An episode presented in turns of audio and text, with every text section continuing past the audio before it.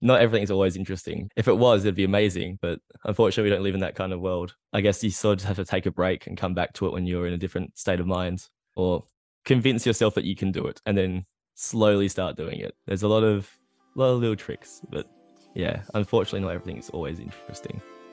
Hi, I'm Zoe Ye, a human being who failed to live a conventional life. I have a deep interest in people and their choices of life. Welcome to season two, titled Living with ADHD. Eight guest speakers will share their personal journeys with ADHD. Let's dive in.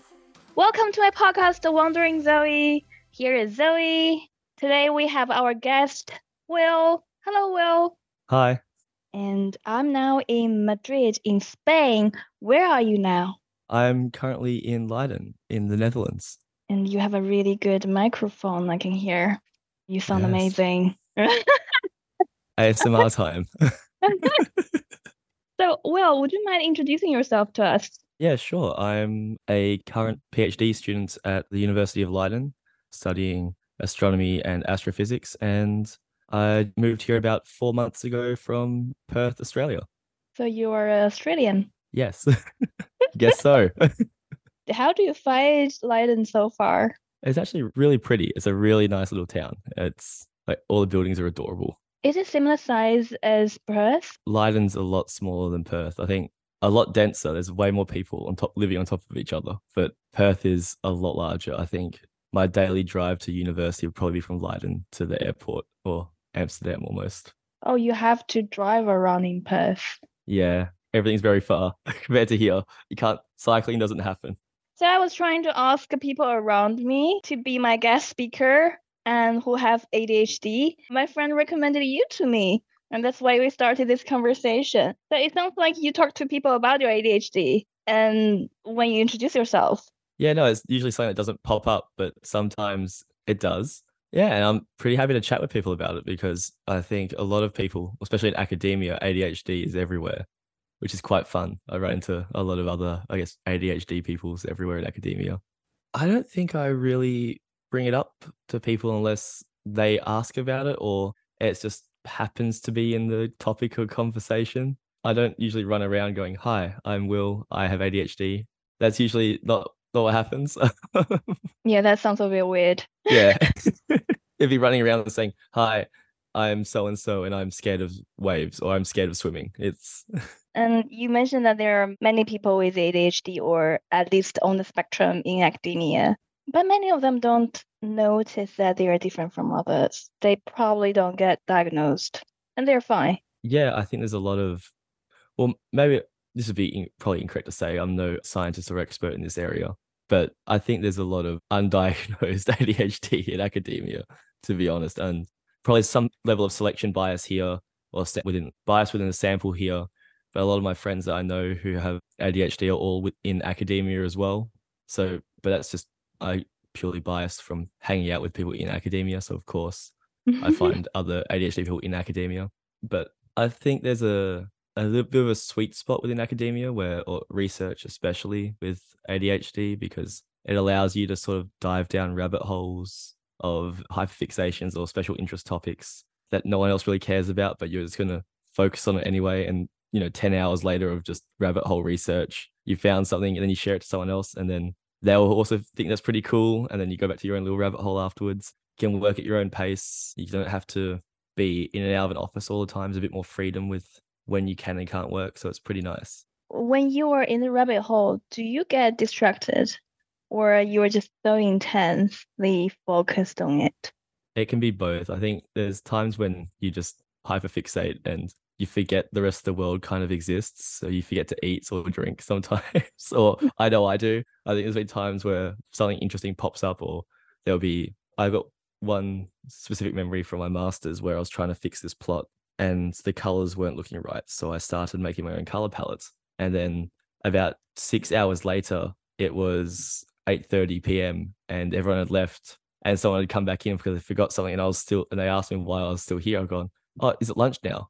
I didn't realize because I just world disappears sometimes like that. And you just don't forget things exist. And then I realized, oh, I haven't had anything to eat in the last like seven hours. I haven't um you know, I should probably go home. It's like nearly nine. o'clock. It's like eight thirty at night. I should probably leave.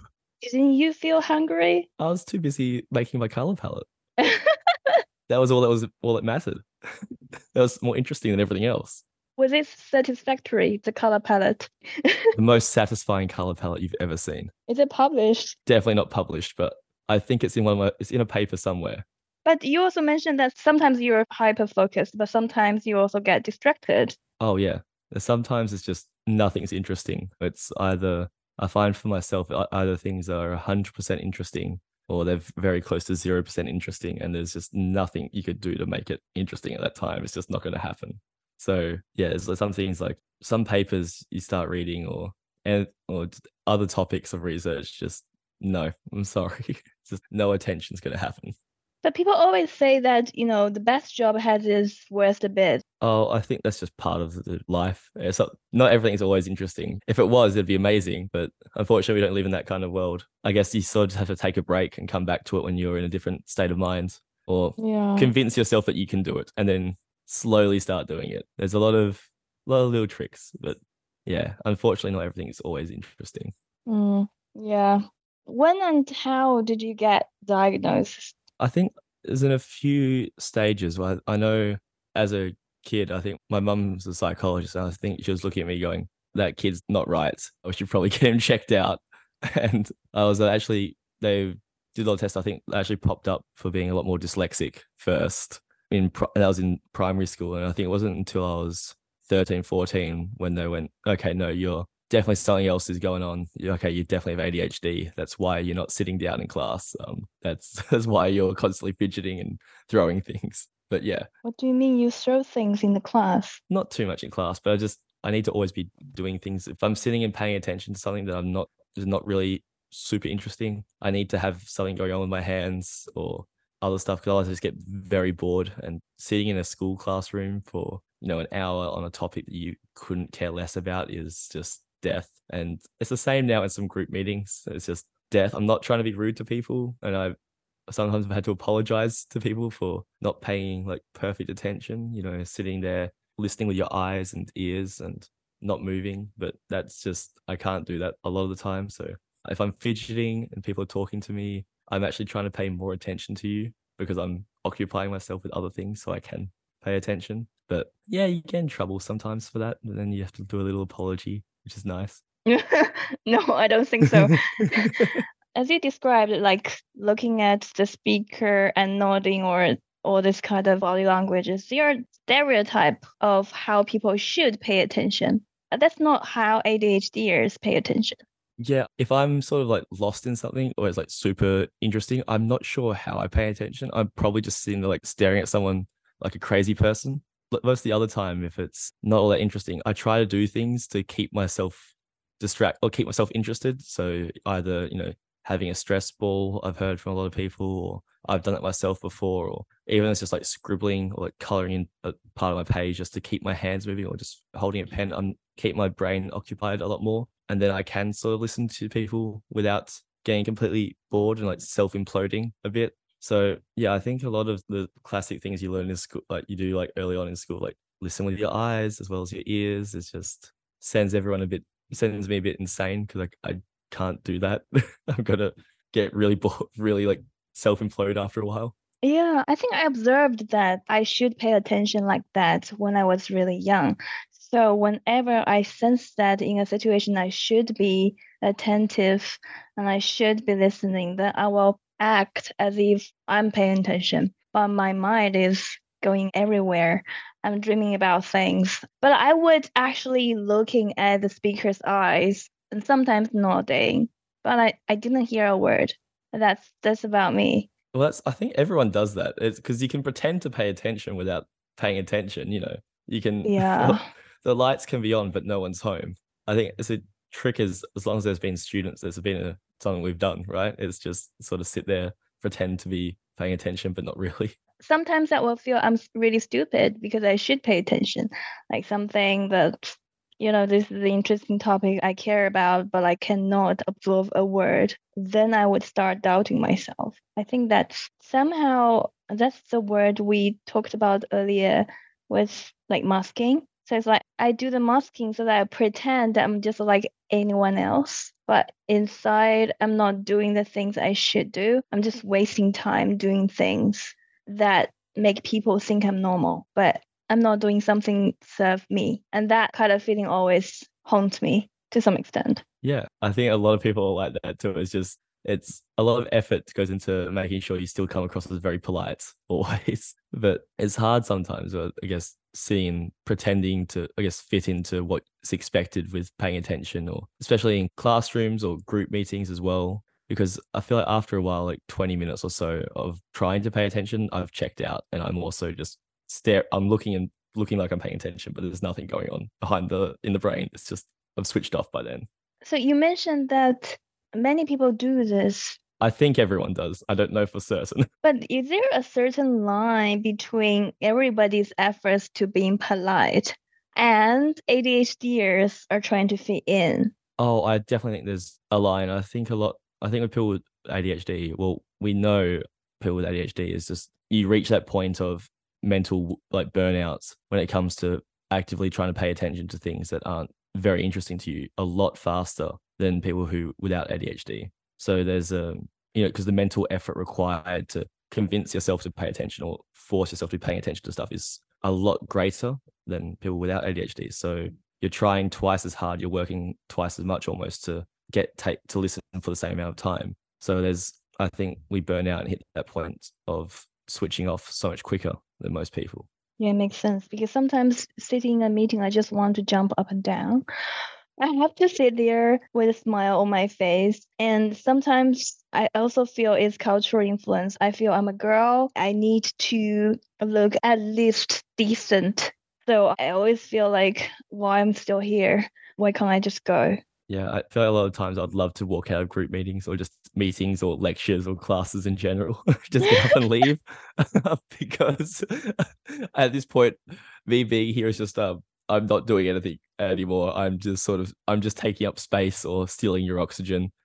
I'm not I'm not actually contributing anything and nothing's going in into my brain anymore.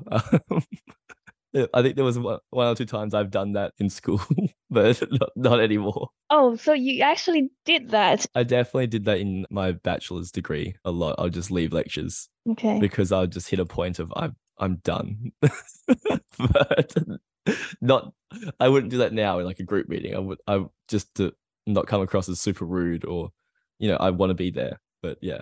I do find some people who are on the spectrum, they would not go to lecture. They would choose to study by themselves. Do you have similar experience? Yeah, I would always try to make myself go to lectures because I found if there was a chance that I got into the lecture a bit where I found it interesting, I would actually I'm there, I'm going to sit through the full thing. But if I told myself, oh, I'll watch it later online, I would never watch it later online because it just would never be interesting enough to force myself to stay there listening. But if I went to a lecture and the lecturer is talking and I'm actively taking notes to keep up with them, that was enough going on that there's something to doing. I'm doing something the whole time. I could it sort of force yourself to be, participate in the lecture Whereas if I watched it online, I would watch it on like three, two times speed. Wouldn't be bothered taking notes because I could just go, oh yeah, I'll pause it and come back to it. Or oh, this lecture's boring. I'm going to leave and go do something else. And then I would be, have to watch it again later, and then I'll have to come back to it again later. And then I've now watched it six times and spent seven hours trying to get through one lecture when uh, to get the same amount of information when I could have just sat there and took notes and like this the pressure to keep up with the lecturer or actively participate in what they're doing means that I would I would stay focused there for a bit a lot better, and then I would have got through the lecture in say an hour as opposed to seven. Yeah, but yeah. Sometimes if lectures just weren't it, the, or the brain was just not there for it, it was okay. I'm going to leave. Yeah, that's very interesting. How did you survive college? How did you survive your university? I don't know. I think a lot of stress and a lot of panic. What were your main challenges? I think the main one was if I would just not be organized or not be up to date on when assignments were due, when things had to be done, and I'd do them last minute unless I really stressed about them. So I think this was very unhealthy, not a good tip at all for anyone ever to do. but I would mentally kind of build up assignments and stress about them a lot more than I should have. But that would make them uh, feel way more urgent and like this is like life or death, get it done now. So I'd actually sit there and do them before they were due as opposed to as they were due. So really no one should ever do that. That's a really stupid the most incorrect way of managing ADHD. But the opposite of that was my thesis for my master's degree, which I did not like make a stress about or number one priority. And I ended up finishing it five minutes before the deadline to submit it. So I would not recommend that either. Learn from my mistakes. Do neither of those.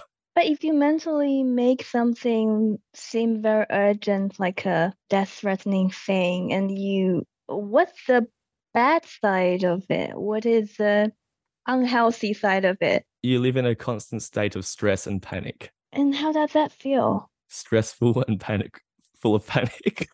Just it's like constantly having an assignment due that you haven't started. It's so it's like due that day you haven't started it. That's what it feels like. Or it'd be I need to uh, you know pay my rent. Like I need to have paid my rent yesterday, but I don't haven't been paid yet. So it's like that constant that kind of panic just perpetually whenever you got like a new assignment or a new homework task or a test or exam coming up. So it was, I would not recommend that to people at all.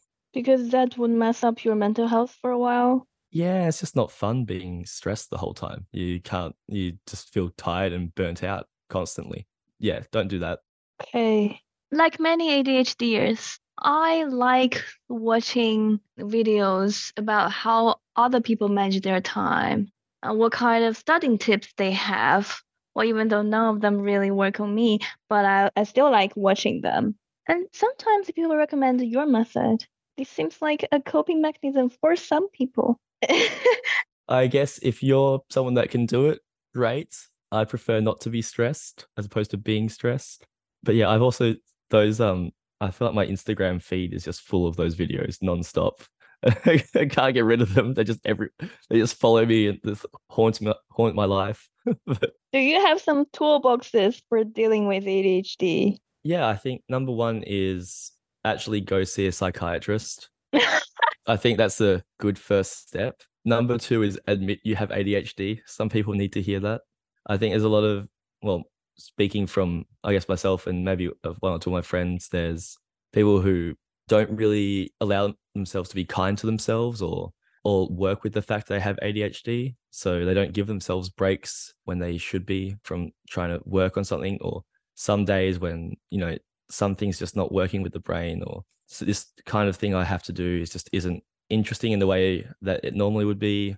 You've got to be kind to yourself and go, okay, this is just, it's just not there today for the brain's just not there for it today. I'll just you know, I'll come back to it at later time. Let me go work on something different now and come back to it. There's that kind of just being working with yourself as opposed to just trying to brute force your way through it because then you get stressed about it and then you get really burnt out so much faster. I think there's a, a lot for just understanding or learning a lot about your own ADHD and being kind to yourself in that way and allowing yourself to work with it.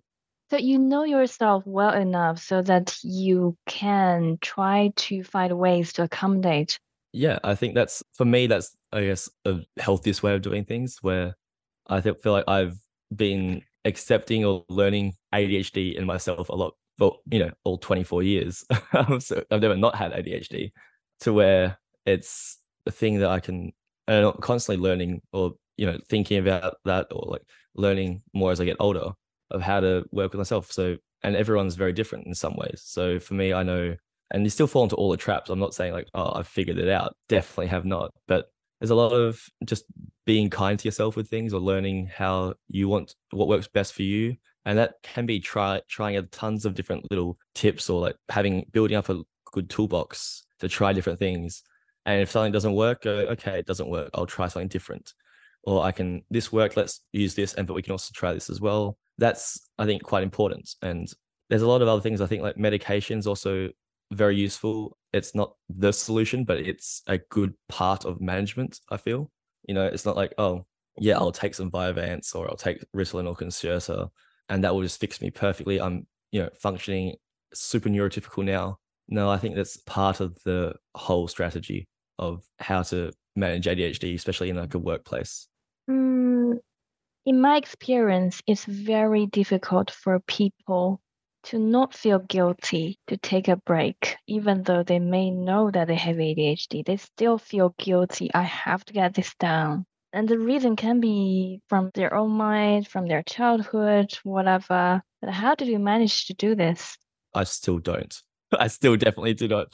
It's something I'm definitely working on, like being kinder with myself and like changing my own expectations for what I can and can't do, you know, because I I know factually when I start to feel myself burning out on something from trying to focus or pay attention for too long, like logically, okay, let's take a five minute break, go for a walk. I'll come back and then the next 20 minutes I'll be back to like working really well on this. But instead you go, no, no, I don't want to take a break. I'll feel guilty. I'm going to keep working.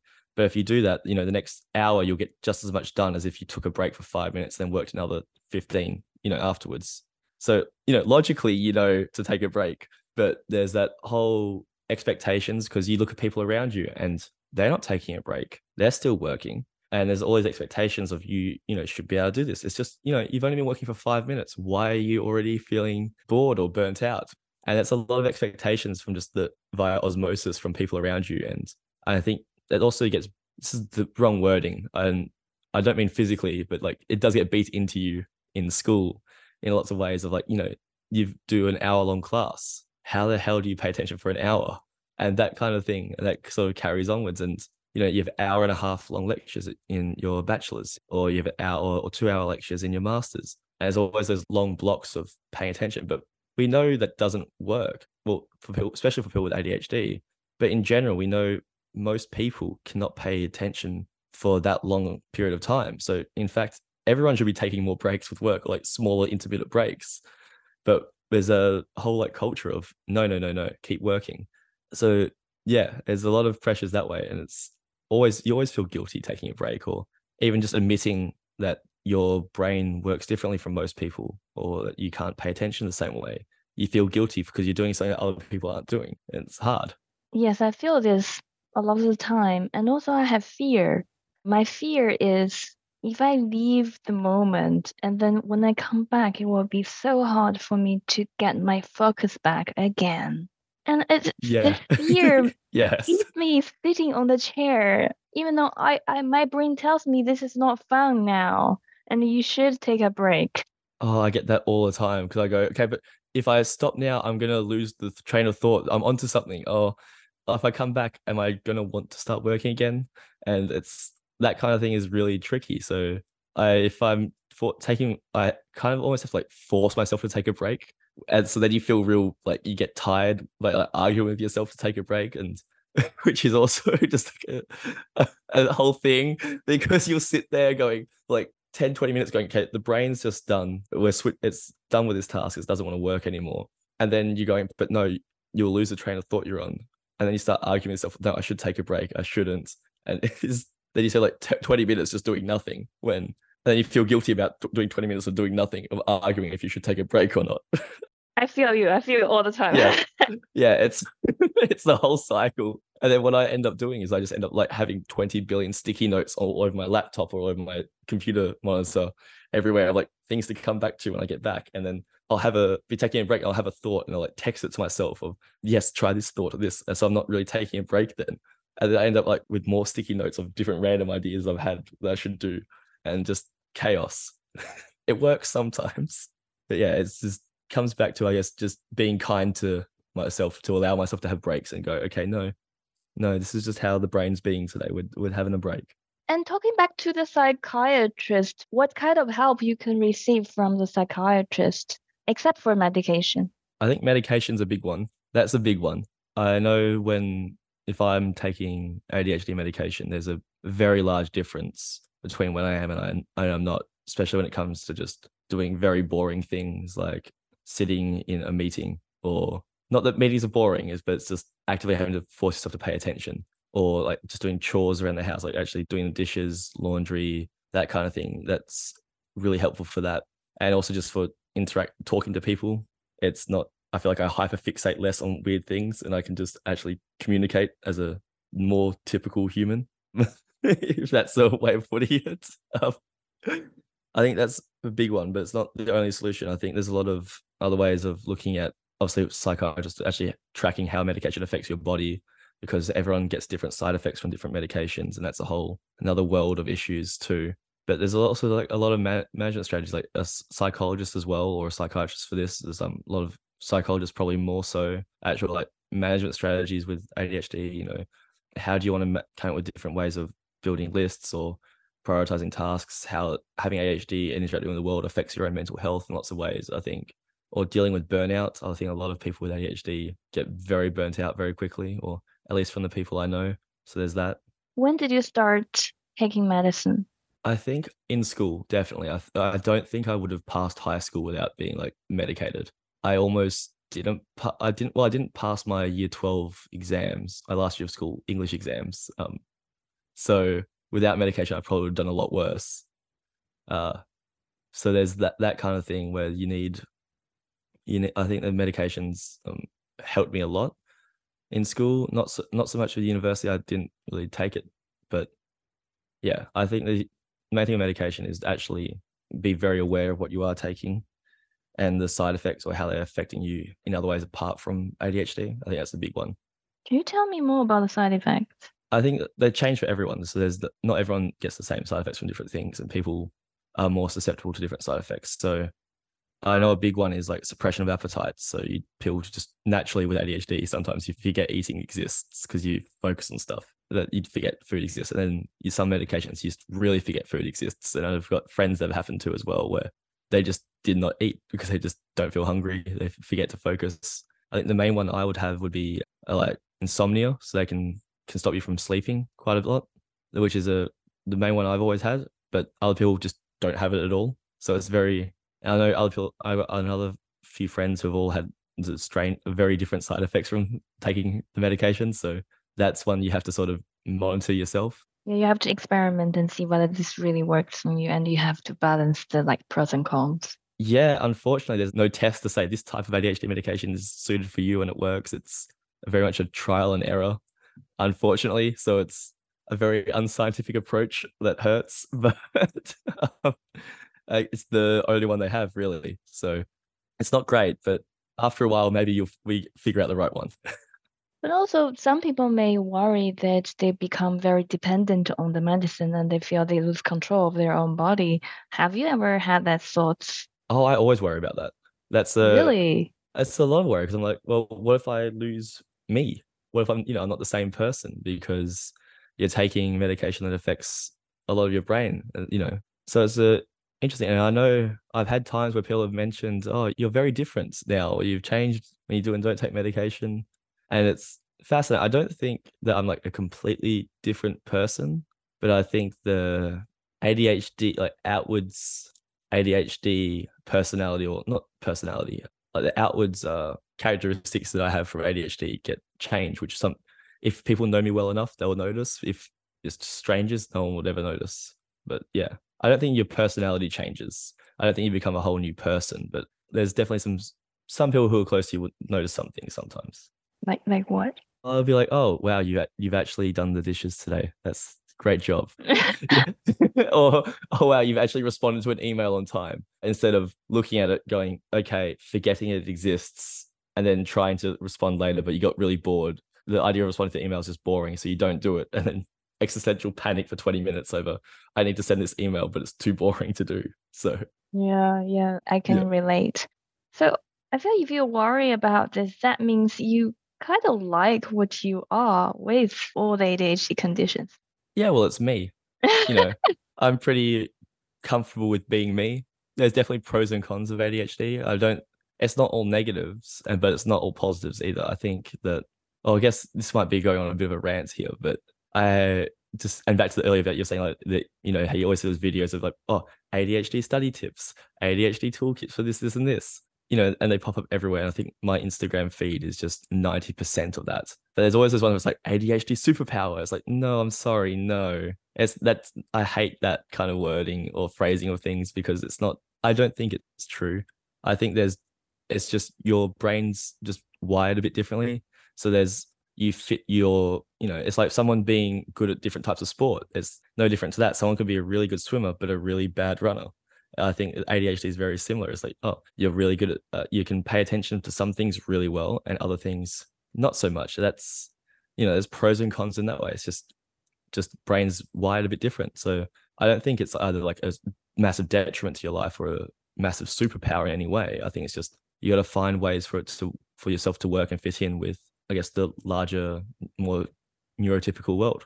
Yeah, and it surprised me that you are really into sports because I know many ADHDers they cannot do sports, including me. I am a relatively sporty person, but I cannot. I can never keep a routine to do a sports. Oh, the routine's the hard part. I think the only reason I like it or keep the routine is because I play with friends or play in team sports. So it kind of gives you a bit of an onus to show up to training or to go there. But also, I really enjoy it. And I feel like if I don't go and play sport or let, let that get that energy out or steam off, I just like self implode, which is worse in lots of ways. So I could be sitting there going, "Oh no, oh I've got training, oh, I can't be bothered," or I'll forget training's on, or we, I'll forget we have a game because it's just gone. Of I don't know where it's it's just disappeared from my line of sight, so it doesn't matter anymore. Then someone will remind you, "Oh, you got to go," and then usually when you show up, I have a fun time regardless. So it makes up for the the pain of organizing yourself to get there. It sounds like you're using your friends to push you to be there. Yeah, I think that's a. I feel bad saying I'm using them, but yes, definitely. So without them, it's just becoming impossible. Yeah, without them, I'd probably go for like a run by myself or like a cycle, or go to the gym or something like that. But with zero routine, it would just be spontaneous and there'd be no organization at all. Yeah, that's so me. I always make plans saying from now on, every day I'm going to run. And then I probably will do like two days. And then after that will be just as spontaneous. Couldn't really keep it. Yep. That's all of my existence. But then many people say this is everybody, right? It's not just a Yeah. for ADHD. So now, especially not. nowadays. Yeah, I think it's everyone because well, a lot of people is doing sport and getting a new routine is hard. Any new routine is hard. Yeah. Especially I know there's a, a lot of like routine blindness or hard to build hobbies with ADHD, and I accept that's a thing, but I think most people find it hard to implement any new routine because you're the first times you're doing it, you really have to focus and actually put a lot of effort in to actually do it at the same time, you know, at the same dates, etc. So yeah, it's hard. It is really hard. And it, if I look back, then there was only one time that I actually kept to my running routine was because I was preparing for a half marathon Oh and I couldn't run every day. And I just couldn't. So I just told myself every week I have one run and I get the opportunity to choose which day and which time I'm going to run. I just have to make sure that I have to run one time a week. Yeah. And then I managed that. Interesting. how- I should I should keep this. Yeah. This is, something that worked for me, then it probably would work for me again. Yeah, probably. Routines are hard. Any form of routine's hard. Like it just it doesn't work. But then for you, you just moved from Australia and well, different season, different climate. And do you feel a big challenge for you? I think it's definitely different. I think the Leiden wasn't is a pretty easy place to move to from Australia in the sense that I feel like a lot of people everyone here speaks really good English. Probably most people here speak like more proper, grammatically correct English than most people back in Perth. It's everyone sounds very well educated and quite smart with how they speak English.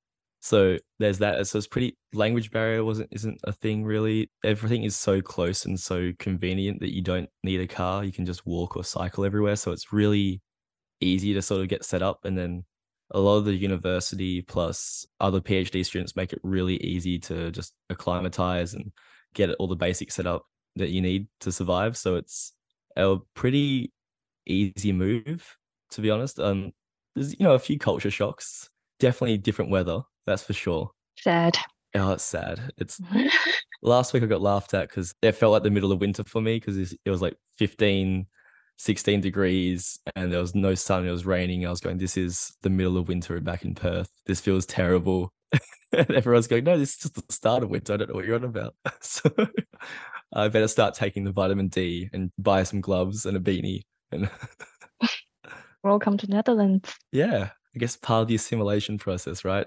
Week one, buy a bike. Week two, buy a raincoat. You sound very much planned, like structured. I'd force myself to get a bike and get waterproof gear. I knew that if I don't do it straight away, I'll never do it. So So it is a completely new culture here. And somehow you don't have to be the old you, like old version of you. Do you feel being freed a little bit? Yeah, definitely. I think when I moved here, I was a bit more of a. Uh, I feel like I've I've been a lot more just uh, fuck it, I'm me. So I feel like I've made a lot less of an effort when meeting people to sort of mask myself or present myself as uh less ADHD. Uh, so which is look, if people can't get along with me or it's too much in some ways, sure, I'll sort of make sure I adapt myself and put more effort in to be a lot more constrained or less ADHD. But I think I've come over with a lot less of stress or worrying about that or in that kind of way. I'm just being a lot more free with myself, which is great. So yeah, I think there's a, quite a lot of freedom in moving countries because I'm no one knows me. I can just sort of start with a baseline of a fuck it, I'm me. I'm not going to burn myself out trying to rein in a lot of my ADHDness to suit everyone around me when I'll never really know them. So yeah. I think I share the similar mentality as you. Nowadays, when I meet a new person, I just say what I want to say, which sometimes can be very awkward. the Dutch directness. Well, it's not necessarily about Dutch directness. I also sometimes just talk about things that interest me, not necessarily caring about what other people interest, which is a very typical ADHD thing. But then sometimes I feel a little bit guilty, especially when the person who introduces themselves in a very nice, very decent way. Well, look at me. I'm like, hey, I'm just talking about random things. Hi. But yeah. I feel like I've done that a bit too. It's I feel like back home a lot. I was always on edge about that, or I'm still conscious of it. The fact that I will get distracted or just focus on something that I find interesting and not care or not. So not not that I don't care, but like I won't clock or won't even uh, notice that other people aren't interested because I'll just be so engrossed in whatever I find interesting that it can also comes across as quite overpowering in conversations that you know someone will be chatting about something and I'll be like, no, this is interesting. I'm just going to talk about this now. So yeah, it's tough.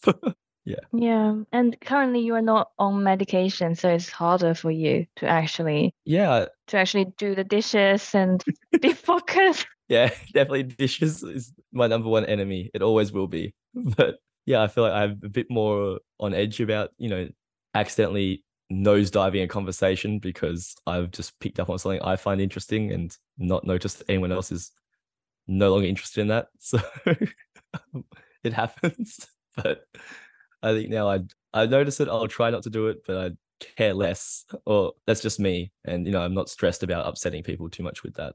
I think doing that, there is one benefit is that people naturally share the same interest with you would come to you, and they would Yeah. enjoy your conversation. I I agree. I think you you sort of attract the people that you know you, how you behave attracts similar people back to you. So in a lot of ways, I I think, and this has got absolutely zero scientific evidence behind it at all. But I think people who are very a bit more uh, on the neurodivergent side of things definitely flock together. Yeah, yeah, yeah. A hundred percent. I think a lot of my friends from back home are all very quite neurodivergent, and I think it's a similar way where if people, if I'm in a conversation, and I notice someone or I can sense someone who kind of just like knows, like dives headfirst into something they're very interested and passionate about, and just keeps going on about that. That's compelling and interesting to listen to, and you let them do that, and you sort of feed off and build off that energy, and it's a lot more exciting than lots of just the random small talk you get. That that's I find like those those like really interest fueled conversations like so much more compelling and fascinating as opposed to the random small talk, which is really hard to keep up with Oh. because I don't. It's just so much effort and hassle. I don't know what they actually mean by a lot of it. um, and I think a lot of time they just want to say something to avoid awkwardness, but there's no content inside. There's no interest inside. Yeah. I was like, why bother? exactly, sometimes we just got to embrace the cringe, embrace the awkwardness, just let it happen, Yeah, yeah. Yeah. Be silent. I'm fine with it. or have an interesting conversation.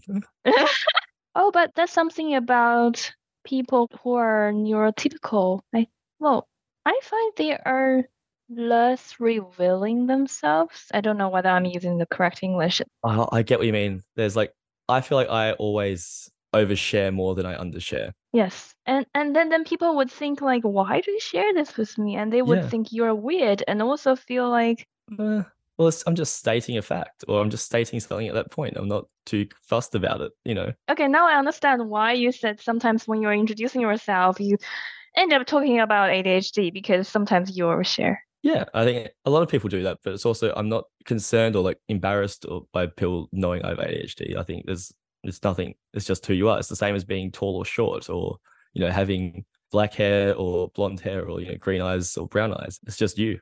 And do you think it's because I still feel I wouldn't tell people about my neurodiversity so so quickly. Yeah, or I don't run around shouting, "Oh, hey, No, no. my name's Will. I have ADHD. Nice to meet you" for the first time. You know, I'm not wearing like a big stamp on my head saying I have ADHD. If it pops up in conversation, it pops up, but I'm not overtly trying to hide, if that makes sense. That makes sense, but still, I feel I don't oh. feel it's natural for me. I was wondering whether it's because you grew up with it.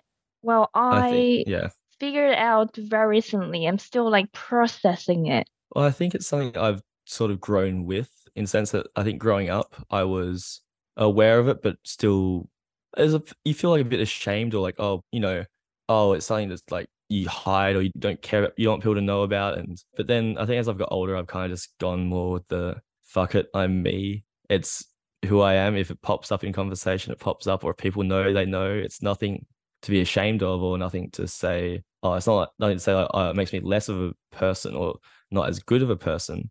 And I think there's a, it's just something that more people should be comfortable talking about or not even talking about, but just having uh, neurodiversity be part of them. I think a lot of people still feel like they should be, they're ashamed or they want to hide bits of their neurodiversity in ways that is quite sad actually. I think it's just another part of someone. It's just another characteristic of who they are. It's nothing neither good or bad. It's just who it's just them. So and it's up to you know and each person's different. They can share what they want to share or they can let people, the world see what they want to see or not see. That that's very true. a lot of people want to be the most exact nothing to make them not typical or i guess normal if people can't see the air quotes around that. But yeah some people don't want to be diagnosed or no because then they feel like that makes them less than or makes them not as equal to others which i think is kind of bullshit you know? For me and i think you always question you know that, that kind of stuff as well with yourself but there's a lot of just you reach i think people reach a stage where they kind of go okay i'm me